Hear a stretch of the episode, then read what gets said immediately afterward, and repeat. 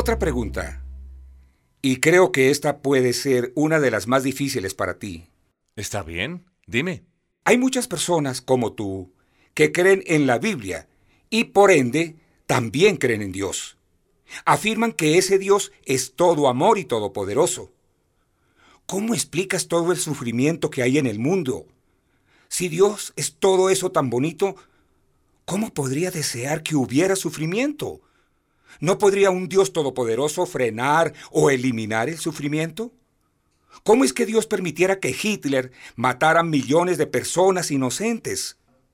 O hace unos años, ¿por qué permitió que un tsunami matara a más de 200.000 personas? ¿Por qué permite que niños inocentes sufran? Concedo tu punto de la aparente injusticia, Eduardo. Y estoy de acuerdo en que esta es en la historia de la humanidad una de las preguntas más complicadas de responder.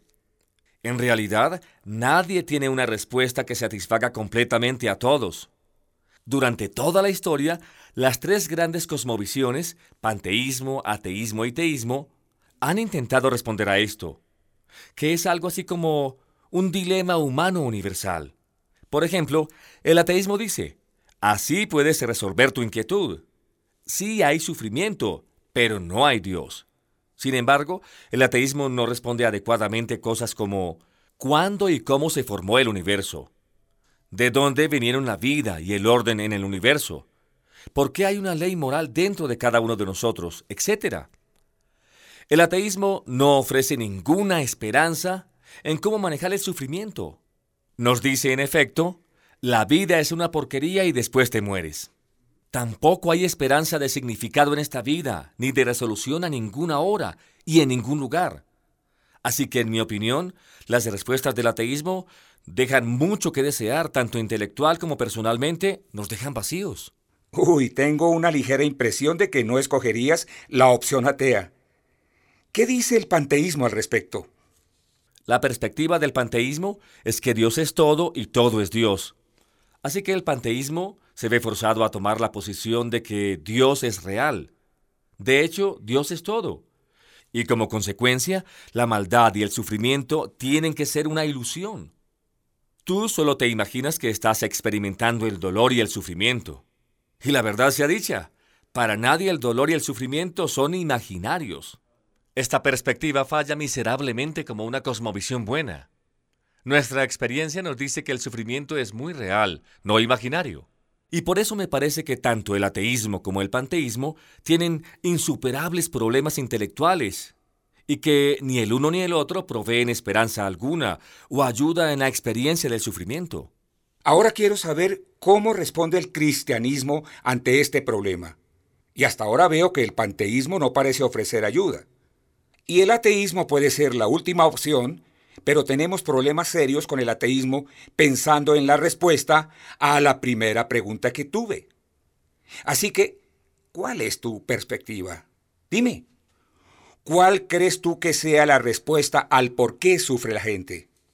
Mientras el ateísmo afirma que Dios es una ilusión y el panteísmo dice que el sufrimiento es ilusión, el teísmo y el cristianismo en particular afirman que los dos, es decir, tanto Dios como el sufrimiento, son reales. Si es así, ¿de dónde vino el sufrimiento? Eduardo, déjame describirte el cuadro que pinta la Biblia. Primero hay un Dios amoroso que creó a seres a su propia imagen y semejanza, otorgándoles también el libre albedrío, o sea, la capacidad de tomar decisiones morales. Luego narra en los primeros capítulos del libro llamado Génesis la historia de Adán y Eva. Y ahí viene la explicación. La Biblia indica que nunca fue el diseño ni el plan de Dios que hubiera maldad y sufrimiento. Él puso a los seres humanos en un medio ambiente libre de sufrimiento y luego les dio la habilidad de escoger si lo seguirían y amarían. Se les dio la oportunidad de decidir, pues sin una decisión libre no puede existir el amor. Ellos tomaron una decisión, se rebelaron contra Dios y experimentaron las consecuencias sobre las cuales Él les había advertido. Un mundo caído con maldad, sufrimiento y dolor. Y así vivimos en Él ahora. No en el mundo en el estado en que Dios originalmente creó para los humanos. Ahora, Eduardo, la buena nueva es que ese mismo Dios quien nos ama, quien no quería ver pasar lo que pasó, proveyó la solución a este problema. Por su amor para con nosotros, Él decidió venir a la tierra y sentir el mismo dolor y sufrimiento. La razón por la cual vino Jesús, el Hijo de Dios, fue la de padecer una muerte sumamente cruel en la cruz. Y lo hizo con el propósito de pagar la pena, el castigo nuestro por las malas decisiones y pecados, para luego ofrecernos perdón basado en su pago por el pecado en la cruz. Llegando a este punto, ahora nos da la opción de admitir la verdad en cuanto a nuestras fallas y fracasos, y sencillamente aceptar la oferta del regalo que nos ofrece. Si lo aceptamos, Él nos promete pasar la eternidad con Él en el cielo, un lugar en el que no hay lágrimas, ni tristezas, ni sufrimiento. Y aunque no nos promete una vida libre de dolor ahora en la tierra, sí nos promete ayudarnos a manejar los problemas que tenemos entre el presente y el día que lleguemos al cielo. Y lo mejor de todo es que podemos anticipar con gozo la promesa de estar con Él en el cielo.